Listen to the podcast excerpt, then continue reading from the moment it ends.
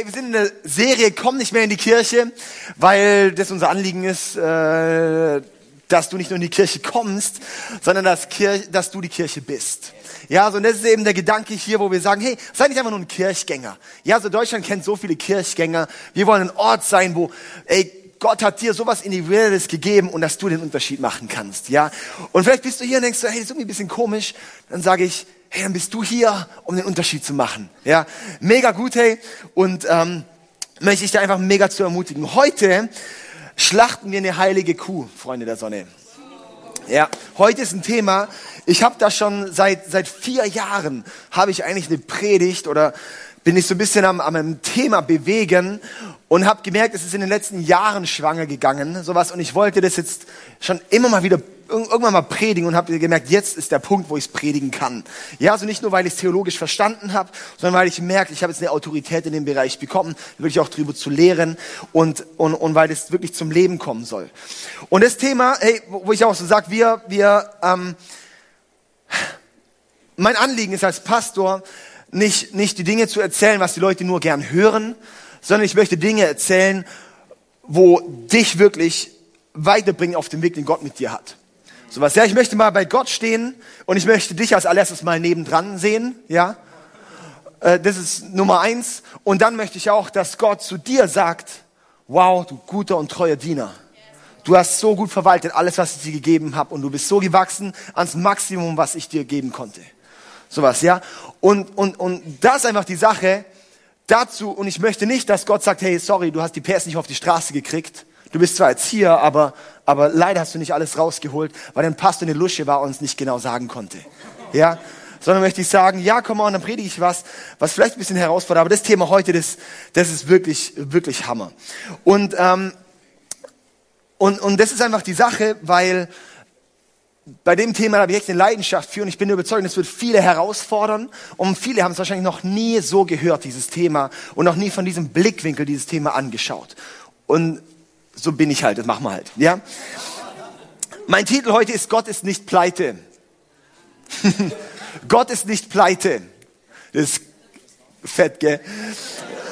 Ich habe noch überlegt, ich kann auch den Titel nennen Gott und Geld, aber ich habe gesagt, nee, Gott ist nicht pleite, ist irgendwie fresh. Ja, das kam mir gestern Abend noch um, um halb zwölf. Dann habe ich es mal gepostet, weil ich es so cool fand. Also, in der Bibel gibt es kein Thema, das mehr erwähnt wird als das Thema Geld und Besitz.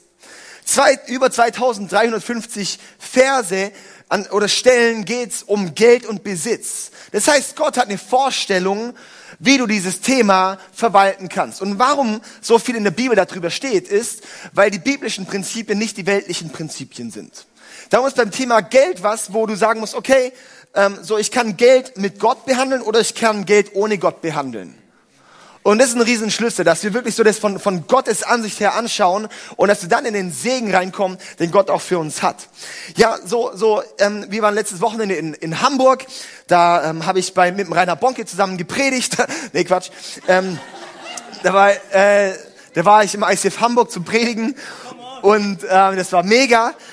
Und ähm, da sind wir geflogen nach Hamburg und zurück. Und äh, da ist dann die Sache, dass wir dort im, im Flugzeug sind. Und ein Flugzeug ist ja so was von unrealistisch, dass dieses Ding fliegt. Schon mal überlegt? So ein mehrtonniges Metallteil, das fliegt, wo noch Menschen drin sind. Logisch, das fliegt einfach. Nee, das fliegt nicht so einfach, sondern da wirken verschiedene Prinzipien aufeinander, dass das Flugzeug fliegen kann. Das ist zum einen, ich habe es mir heute Mittag nochmal raus, die Schwerkraft und das ist da, wo wir denken, wir sehen, wenn es hier ist, ist nur die Schwerkraft. Und mit der Schwerkraft, da fliegt das Ding ja auf den Boden. Und das ist, wenn du quasi so, wenn du dein Geld nur so auch so behandelst, wie so nur diese Schwerkraft, die natürlichen Prinzipien, dann wird es nicht zum Fliegen kommen, das Ding. Ja, sondern es braucht wie auch so diesen Auftrieb, den Gott bringt, dass es dann wie die Schwerkraft nutzt, dass es zum Abheben kommt. Und das ist und es gibt noch die, die andere Kräfte, dann gibt es noch den Luftwiderstand und gibt es noch den Antrieb und den Auftrieb, genau. Und, und in der Bibel gibt es wie so verschiedene Prinzipien auch zum Thema. Hä? Ja, ich weiß, ja. ähm, und dann äh, äh, äh, gibt es verschiedene, gibt's verschiedene Prinzipien, gibt es verschiedene Prinzipien zum Thema Geld und die wir von Gott anwenden können, ja?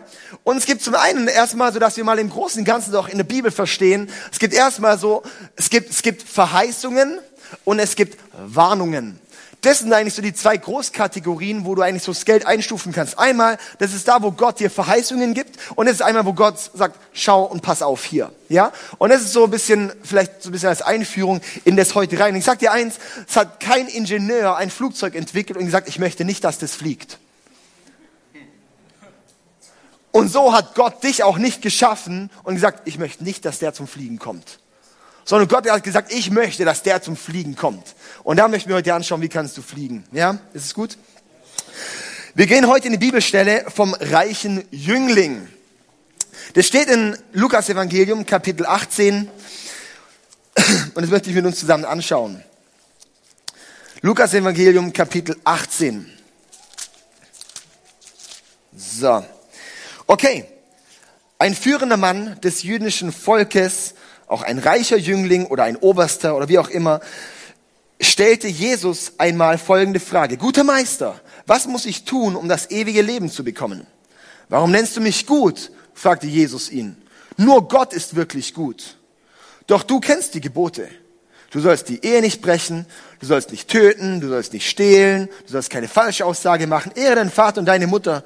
Und der Mann erwiderte, seit meiner Kindheit habe ich alle diese Gebote gehalten. Rakete, ey. Es gibt noch eines, das dir fehlt, sagte daraufhin Jesus. Verkaufe alles, was du hast und gib das Geld den Armen und du wirst einen Schatz im Himmel haben. Dann komm und folge mir nach. Als der Mann das hörte, wurde er traurig, denn er war schon sehr reich.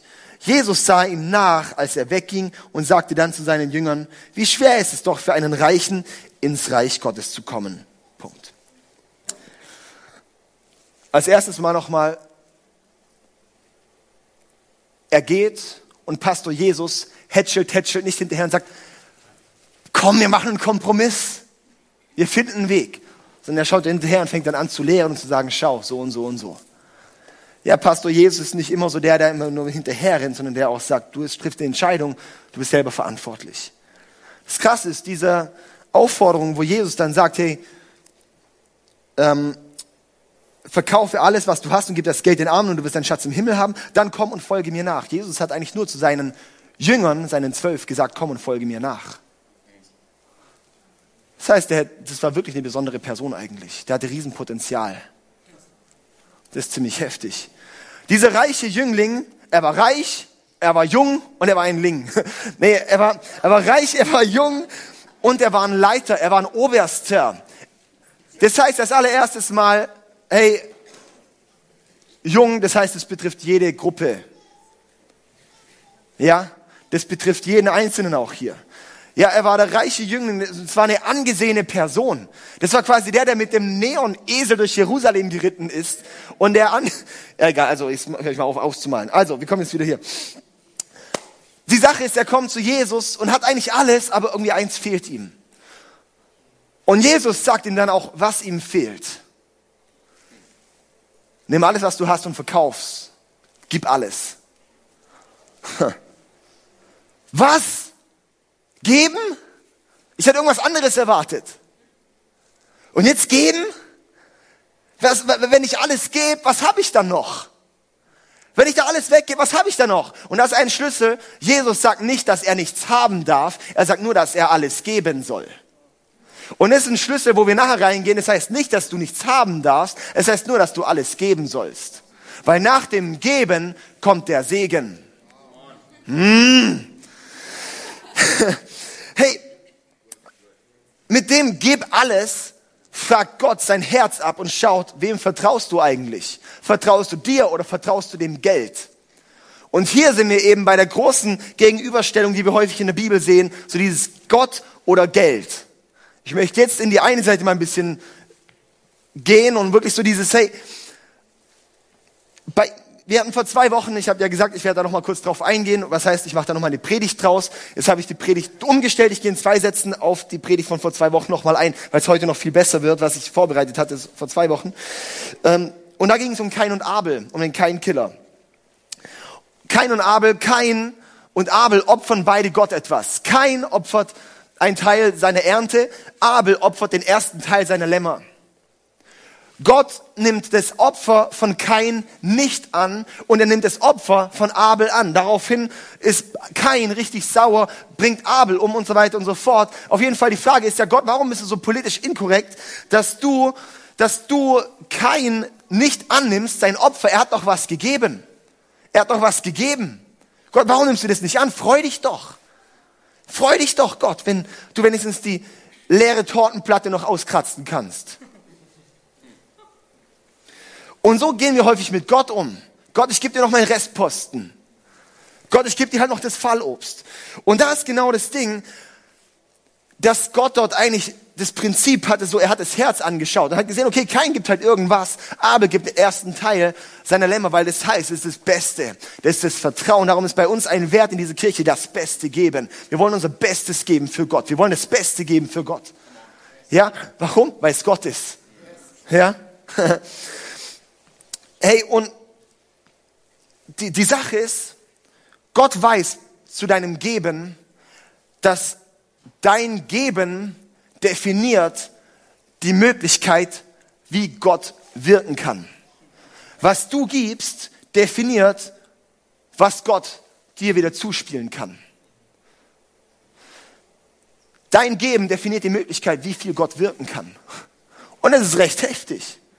Ja, so, weil die Frage ist so dieses, bist du ein Empfänger oder bist du ein Verteiler? Sozusagen empfängst du und schaust nur nach dir oder bist du ein Verteiler, wo es Gott dir bringt und pff, pff, pff, ich verteile es weiter. Bist du ein Tümpel oder bist du ein Fluss? Wenn du ein Tümpel bist, sollte man da besser nichts Neues reinmachen, weil es schimmelt eh schon. Bist du ein Fluss, dann wird Gott, wenn aus dir was rausfließt, wird wieder nachkommen und nachkommen und ein Fluss wird, wird breiter und breiter und breiter. Das ist das Prinzip, was wir in der Bibel sehen, von im Kleinen treu, im Großen treu. Bist du im Kleinen treu, wird Gott segnen und segnen und segnen und segnen, weil du auch im Großen treu sein wirst. Mega wichtig bei dieser Bibelstelle hier, beim reichen Jüngling, ich gehe gleich noch weiter in der Stelle.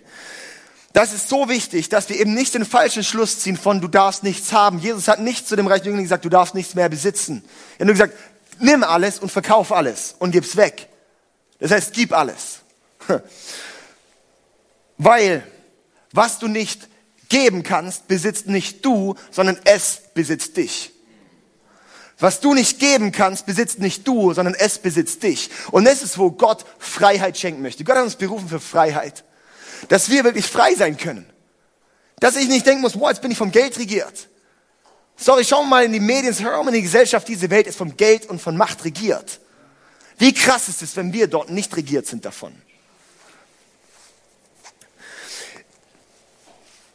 In Matthäus 6, Vers 21 heißt es, denn wo dein Schatz ist, da ist auch dein Herz. Denn wo dein Schatz ist, da ist auch dein Herz. Wo dein Schatz ist, da ist dein Herz. Das hat Gott schon bei Kain und Abel gesehen. Wo dein Schatz ist, gibst du Gott die, das Fallobst, die, die, die, keine Ahnung, der Rest. Dann ist Gott bei dir nicht Prio 1. Gibst du Gott den ersten Teil, dann ist Gott bei dir Prio 1.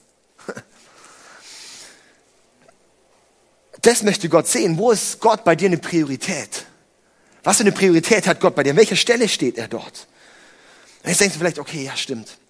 Und jetzt bei dem Punkt, jetzt habe ich, bei dem Punkt, da bleibt man häufig als Christen stehen und denkt so, okay, ja, stimmt. Stimmt, wenn ich als Christ noch was besitze, dann kann ich kein richtiger Christ sein, weil ich muss ja alles abgeben, ich muss alles weggeben. Und ich sage, nee, es geht nicht darum, dass du nichts mehr hast, sondern dass du alles gibst. Wir haben oft das Bild so von Jesus als, als den Obdachlosen, oder? Jesus, der Obdachlose, der eigentlich nur für Arbeitslosen predigt, weil alle anderen sind ja arbeiten. Ja, so und da steht er dann dort und, oh, und da sitzen da diese Versifften. Und, ja, und Jesus, oh, selig sind die geistlich Armen und sowas. Ja, so ein Bild haben wir häufig von Jesus. Soll ich dir eine Sache sagen? Jesus war nicht obdachlos. Und auch die, die die Bibel geschrieben haben, die, die Autoren, nee, nicht die Autoren, die Schreiber, die Gott inspiriert hat, waren auch keine Obdachlose.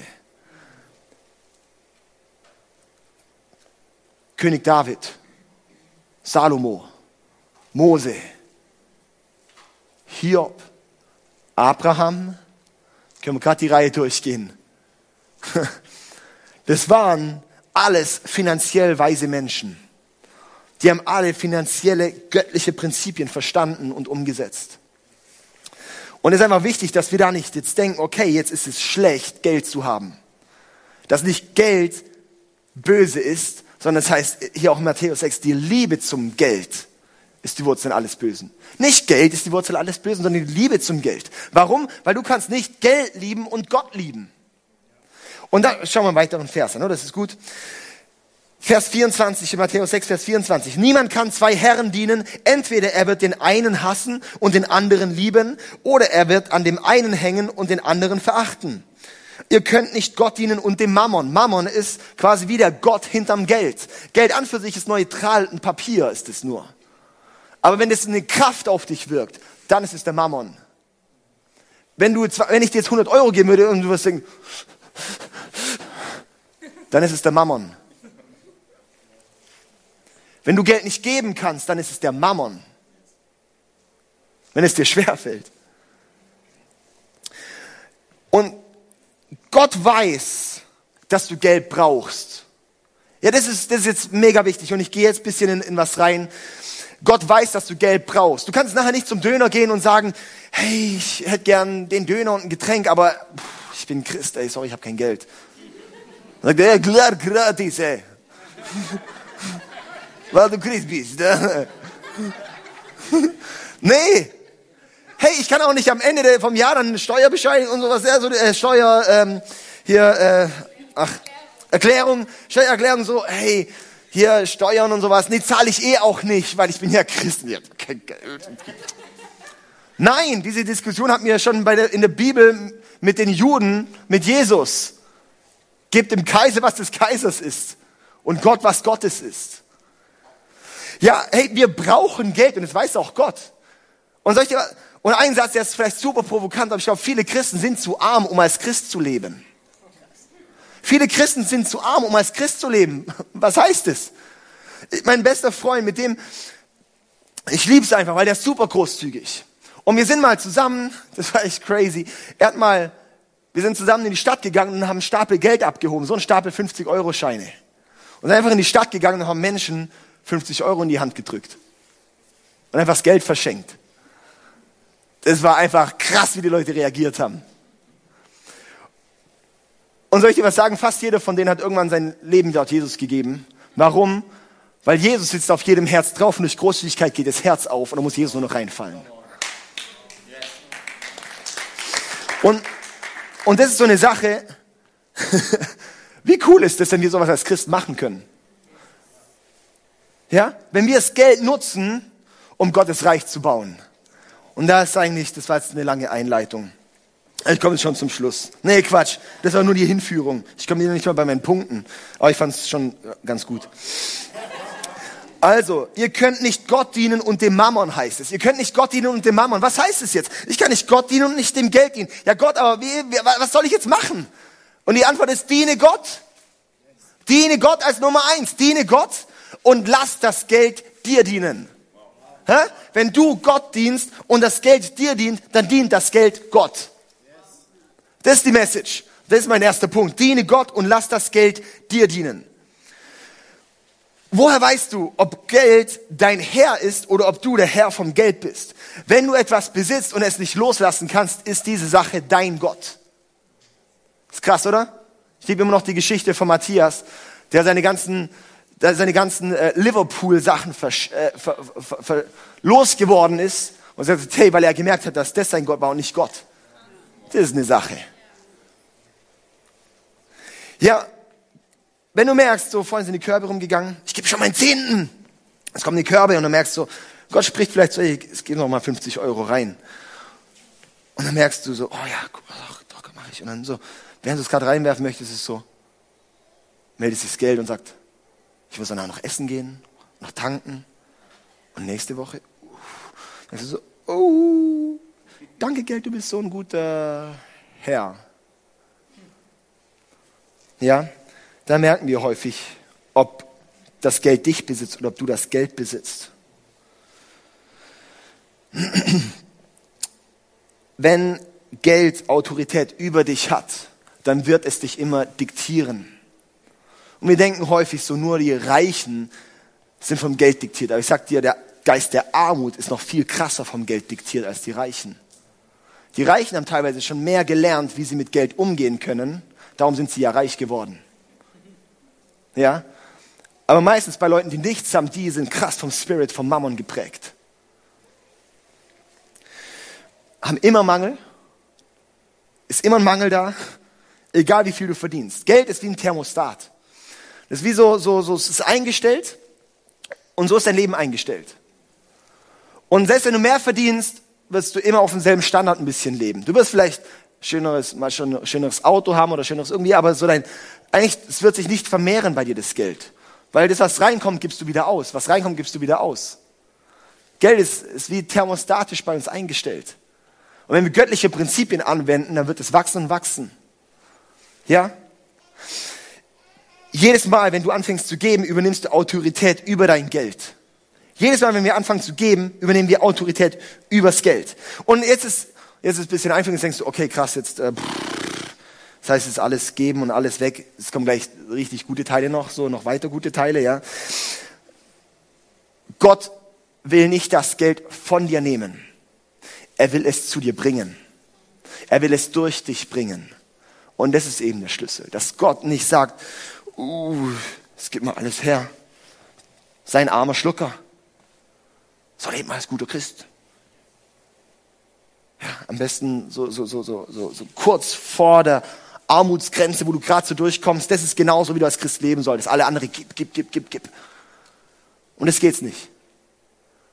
Sonst geht darum, dass du dein, alle, dass du dein Herz, dass, dass, dass du das gibst, was du hast und dass Gott es dann wieder vermehren kann. Gott möchte nicht von dir haben, sondern er möchte durch dich bringen. Er möchte es durch dich vermehren.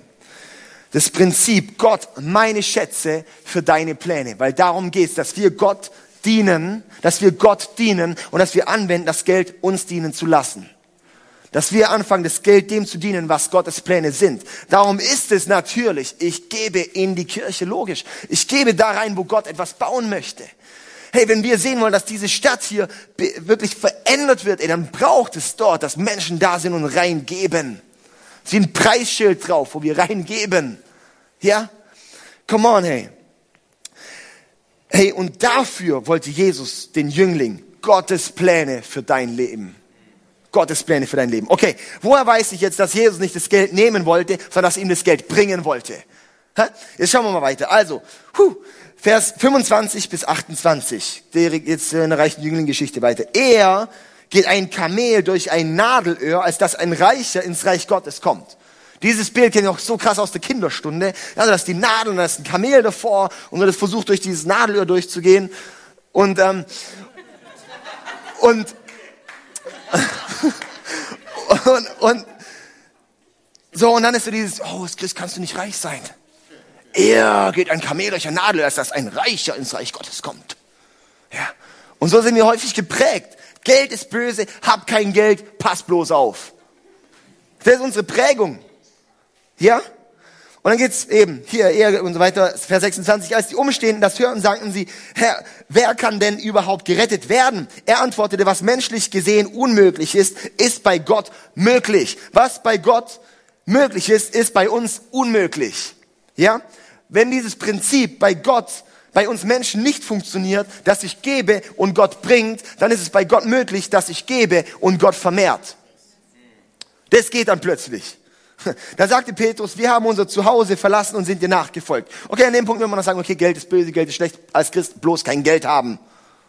Ja, jetzt schauen wir weiter, was die Bibel wirklich sagt. Weil an dem Punkt ist eben das Problem, warum so viel Irrlehre ins Christentum reinkommt, weil wir dort aufhören zu lesen, wenn eigentlich die, Aus wenn eigentlich die, die Auflösung von Jesus kommt.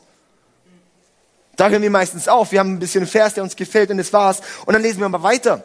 Weiter geht es. Und dann sagt dann Jesus, ja, erwiderte Jesus. Und ich versichere euch, wer Haus oder Frau oder Geschwister oder Eltern oder Kinder für das Reich Gottes aufgegeben hat, wird es in diesem Leben, in diesem Leben, hier in der Erde, in diesem Leben vielfältig zurückbekommen. und in der zukünftigen Welt das ewige Leben erhalten. In dieser Welt vielfältig zurückbekommen. Lesen wir mal diese Texte richtig. Und es ist so krass, wir werden es vielfältig zurückbekommen. Lies mal die Sprüche, lies mal das Wort Gottes, wie viel da drin ist über den Segen, den Gott schenken möchte. Jetzt sagst du vielleicht, okay, puh, das ist aber Altes Testament. Da ist das Wort Gottes nicht mehr gültig für uns. Jesus war obdachlos und wir sollen auch alle obdachlos sein. Und dann noch den Obdachlosen dienen mit dem, was wir eigentlich nicht haben. Ich sag's jetzt echt so krass.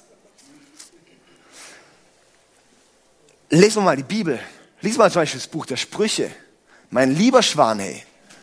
Ich lese jeden Abend, lese ich ein Kapitel in den Sprüchen.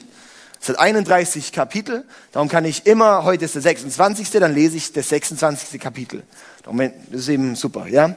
Muss man nicht in Folge lesen, sondern wenn mal ein Tag ausfällt, ist nicht schlimm, dann fahre ich halt am 28 dann weiter. Und die Sache ist, das ist das Wort Gottes. Das Wort Gottes, das da reinspricht. Und jetzt sagen vielleicht, oh, das ist der neue Bund jetzt bei, das ist durch Jesus, durch das Evangelium, durch das Kreuz. Jetzt ist, das ist, die, jetzt ist die gute Nachricht gekommen, dass wir jetzt alles arme Schlucker sein müssen. Hä? Und ich glaube, dieses Denken haben wir eigentlich und darum, glaube ich, sind wir als Christen häufig so, gerade so auf Level okay. Weil wir eine Einstellung haben von Gott gerade genug für mich. Gott, solange es reicht. Gott ja gerade genug für mich. Ich bin dankbar in dem, dass es für mich reicht. Soll ich dir mal sagen, wie egoistisch das ist? Gott genug für mich? Und was ist mit, der Nach was ist mit der Nachbarn? Was ist mit deinen Nächsten? Wie wär's mal, wenn du vielleicht deinen Nächsten zu einem schönen Essen einladen kannst? Wir waren in Amerika, weil wir essen mit einem Ehepaar.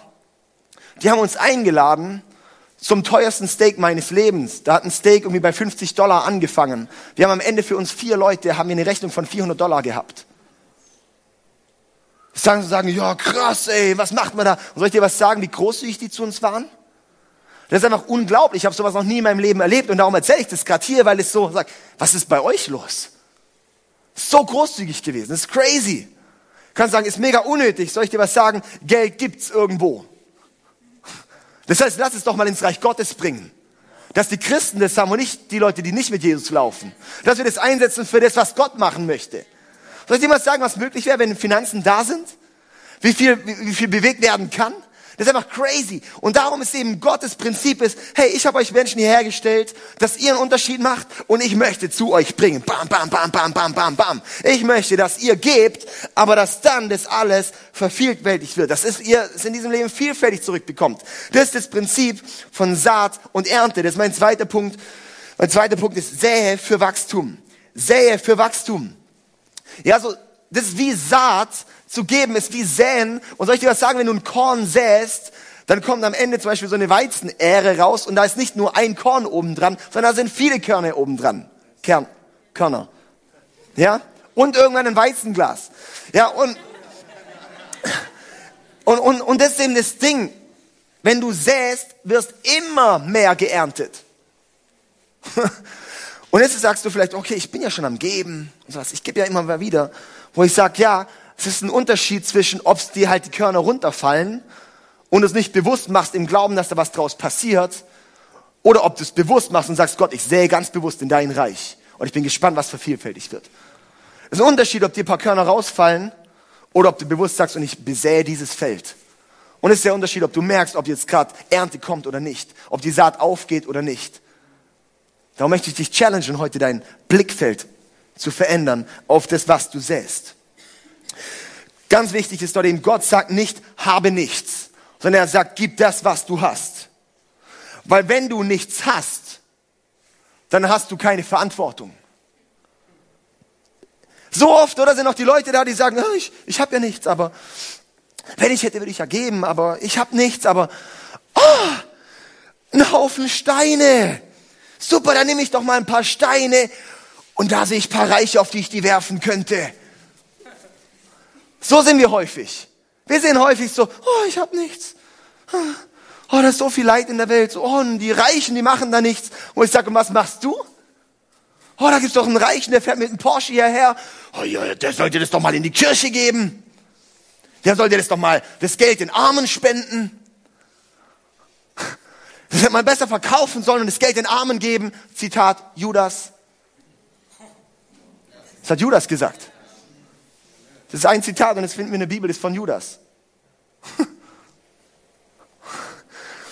Was für eine Einstellung haben wir da drin? Urteilen wir, ja, wenn ich hätte, dann würde ich dann geben und sowas, aber der, der sollte noch mal mehr geben und sowas. Nee, sondern dass wir mal sehen, was hast du? Was hat Gott dir in die Hand gegeben und was kannst du geben? Was kannst du einsetzen? Ja, und, und, und die Sache ist einfach, ich möchte wirklich diese Lüge heute brechen. Du musst nicht arm sein, um Gott nachzufolgen. Was Jesus mit dem reichen Jüngling wollte, ist ihm zu sagen, Mensch, gib alles, weil ich sehe, dass du eine Autorität in dem Bereich hast, weil ich sehe, dass du da so geschickt bist in dem Bereich. Aber hey, ich möchte dein Vertrauen sehen. Bist du bereit, alles zu geben? Ja, ich bin alles zu geben. Hammer, hey, und weißt du, was ich jetzt gebe? Ich gebe dir da noch einen drauf. Und ich gebe dir noch einen drauf. Und ich gebe dir noch einen drauf. Weil ich sehe, dass du das gut verwalten kannst. Das ist, was Gottes Anliegen ist da drin. Gott bringt Saat zu dem Sämann. Weiteren Vers für uns mitschreiben. 2. Korinther 9, Vers 10 bis 11 kann man sich ganz leicht merken. 2, 9, 10, 11. Denn es ist Gott, der dem Bauern Saatgut und Brot zu essen gibt.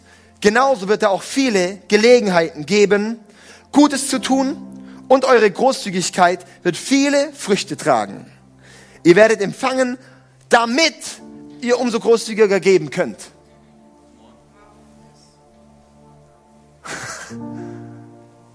Lass uns so mal die Bibel lesen, Mann. Ich habe ich hab in den letzten Jahren jetzt einmal die Bibel bewusst durchgelesen und Stellen angestrichen in Gelb, die mit Geld, Besitz und Segen zu tun haben. Und reingefühlt ist meine halbe Bibel gelb. Ja, natürlich ist das, häufigste Thema. Und dort zu verstehen, was ist Wort Gottes und dass wir diese Wahrheiten annehmen.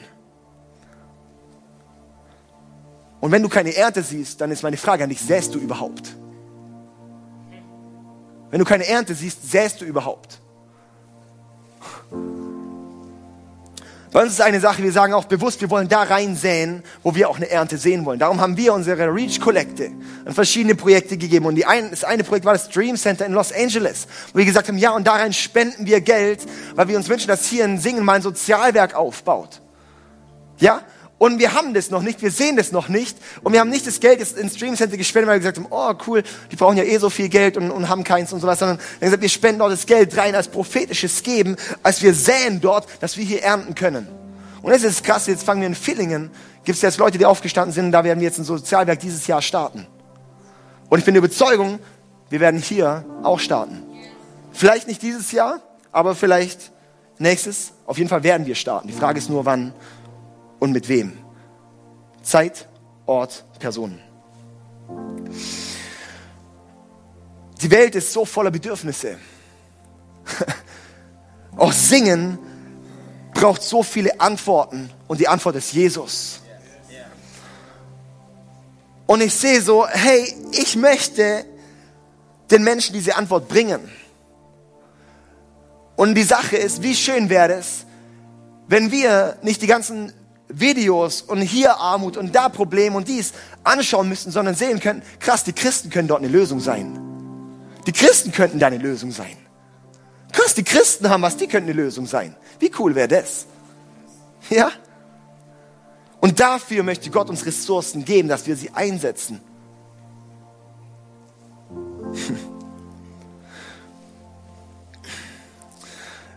Jesus hat eben nicht gefragt, was du nicht hast, sondern was du hast. Er hat nicht, gib ihm das, was du nicht hast, sondern gib alles, was du hast.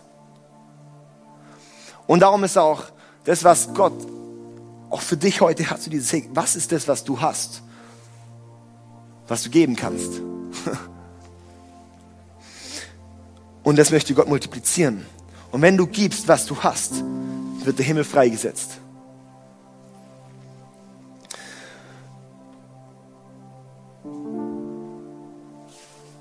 Eine Geschichte von einem Paar, wo wir in Amerika waren, die haben, haben das erzählt und die haben gesagt, sie waren ein junges Paar und wollten sich ein Haus kaufen, hatten gerade so gerade genug Geld zusammen, dass sie endlich einen Kredit für ein kleines Häuschen kaufen können, äh, sozusagen zahlen konnten. Und irgendwas da, ich glaube, es war irgendwas mit 60.000 Euro oder 50.000 Euro oder sowas, wo sie so da, da bereitgelegt hatten. Es war wirklich was, was, was Kleines, so, ja. Und dann hat sie gesagt, hey, sie wollen nicht ihr Haus bauen, sondern sie wollen Gottes Haus bauen. Und dann haben sie dieses Geld, was sie eigentlich für den Kredit hatten, gesagt, sie säen das ganz bewusst ins Haus Gottes, weil wenn ich Gottes Haus baue, wird Gott auch mein Haus bauen. Und dann haben sie dieses Geld, das war vor zwei Jahren, gesät. Soll ich dir was sagen, wie krass das ist, wenn du gerade mal 50.000 Euro zusammengespart hast und es dann, weil du ein Haus wolltest und es dann plötzlich alles gibst? Das haben die gemacht. Zwei Jahre später hat Gott ihnen die Möglichkeit gegeben, ein weitaus größeres Haus, hat Gott die so gesegnet in den letzten zwei Jahren, dass sie jetzt ein viel größeres Haus, viel schöneres Haus für viel mehr Geld kaufen konnten und dass sie genug hatten. Gott hat dort aus der kleinen Saat hat eine brutale Ernte gebracht. Das ist so krass, das ist Gott. Wie hier im ICF, ich hatte vor zwei, äh, 2016 2016 war das ewig lang her, hatte ich mal so von, wirklich so einen Impuls von Gott gekommen, hey, spendet 5000 Euro ins ICF Zürich, hier vom ICF. Und ich so, okay, pff, 5000 Euro ey, ist mega viel. Das sind 5% oder sowas vom Jahresbudget. Damals waren es ungefähr 10% oder so wahrscheinlich vom Jahresbudget. Oder keine Ahnung. Und es war so, okay, und ICF Zürich braucht es nicht. Die haben mehrfaches Millionenbudget. Es sind 4000 Leute oder sowas dort Sonntag, das brauchen die doch nicht. Und habe irgendwie so gedacht, ja, okay, ja. hab immer so gerungen, so, oh, das ist echt eine Summe, das ist echt eine Summe, das ist echt eine Summe, so, pff. dann immer weg, weggeschoben und dann irgendwie hat Gott immer wieder so dann Finger draufgelegt. Und dann Ende letzten Jahres oder so im, im Herbst letzten Jahres habe ich so einfach gesagt, jetzt müssen wir das endlich machen. Gott lässt einfach keine Ruhe. Und dann haben wir Ende letzten Jahres, irgendwann im Herbst oder keine Ahnung, wann das genau war, wahrscheinlich Oktober oder so, und haben wir dann diese 5000 Euro endlich mal gespendet. Und das Krasse ist, seit diesem Monat hatten wir kein, keine Unterdeckung mehr, sondern nur noch Überdeckung. Gott ist manchmal einfach special, oder? Das ist einfach so krass. Wo man jetzt sagt, okay, es ergibt doch keinen Sinn. Ja, bei Gott ergibt es eben keinen Sinn manchmal.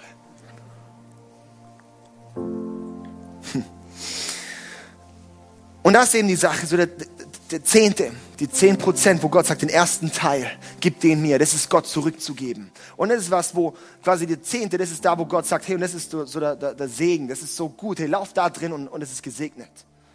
Und soll ich dir was sagen? Das darüber hinaus, das bringt dich ins Next Level. Das darüber hinaus, das bringt dich zum Wachstum. Das ne, darüber hinaus, das extra Opfer, das ist da, wo Gott sieht, wow, und das, das wird multipliziert. Sagen wir nicht, wir haben gesagt, hey, wir wollen jedes Jahr ein Prozent mehr geben. Und ich finde es ziemlich cool. Weil ich merke, hey Gott, Gott macht es möglich. Wenn ich denke, okay, wie ist es mal in, in 50 Jahren? Da gehören Gott sozusagen meine, es sind dann 70 Prozent dann.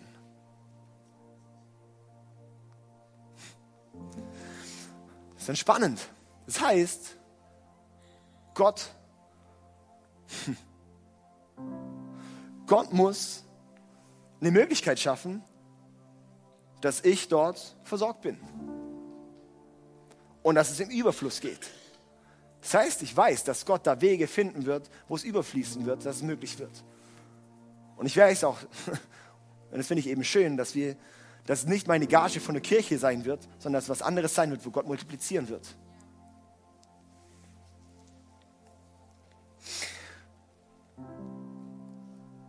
Ich möchte dich ermutigen, in was du reinsäst, in das wächst du rein wenn du sein Haus baust, wirst er dein Haus bauen. Ich möchte eine Geschichte zum Abschluss erzählen. Und zwar ist es aus dem Buch von Yonki Cho.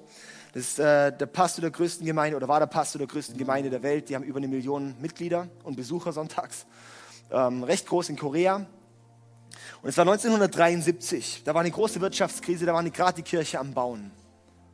Haben gerade ein großes Gebäude bauen wollen und sowas, dass da die Leute Platz haben.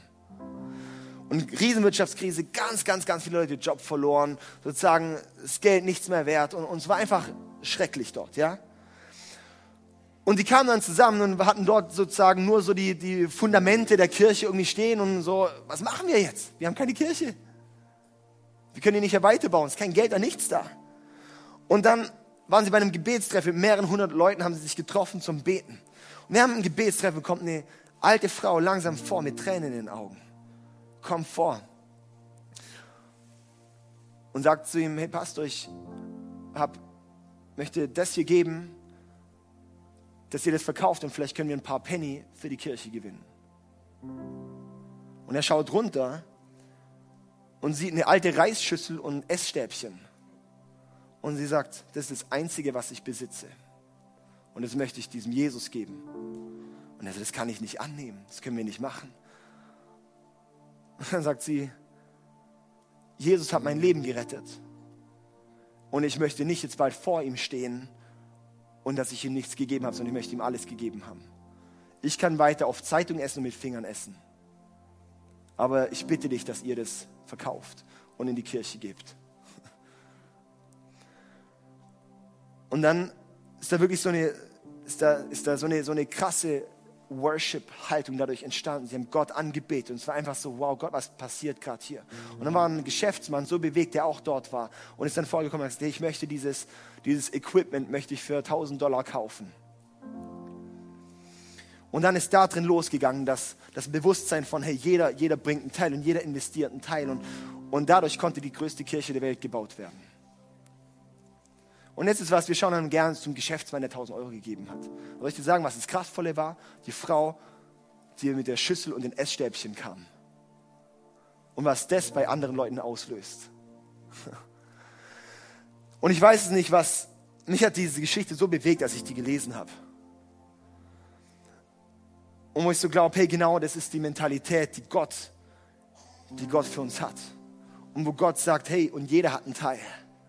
Und du weißt nie, was das kleinste Ding auslösen kann, was das kleinste bei dir anstoßen kann. Aber was ich weiß, ist, dass Gott sich zu dir stellt. Dass Gott nicht nur ein bisschen versorgt, sondern dass Gott dir Überfluss schenkt. Und dass einfach die Frage ist, wie bist du bereit, dich ihm zur Verfügung zu stellen? Und ich möchte mit dem schließen und möchte jetzt einfach noch für uns beten, weil ich glaube, dass einfach jeder, jeder wirklich da auch was von, von mitnehmen kann. Ich weiß auch, das wird nicht das letzte Mal sein. Das war jetzt wie so mal so eine Einführung in dieses Thema, wo ich auch mal ein bisschen näher noch anschauen möchte, die verschiedenen Themen. Jetzt nicht in den nächsten Wochen, aber demnächst mal. Weil ich glaube, Gott hat so krasse Prinzipien da drin. Und ich merke so, dass, dass Gott uns gebrauchen möchte, um, um größer zu sehen, um größer zu denken, um größer zu träumen. Ja? Und dass Gott was Neues freisetzen möchte. Okay, ich möchte für uns beten.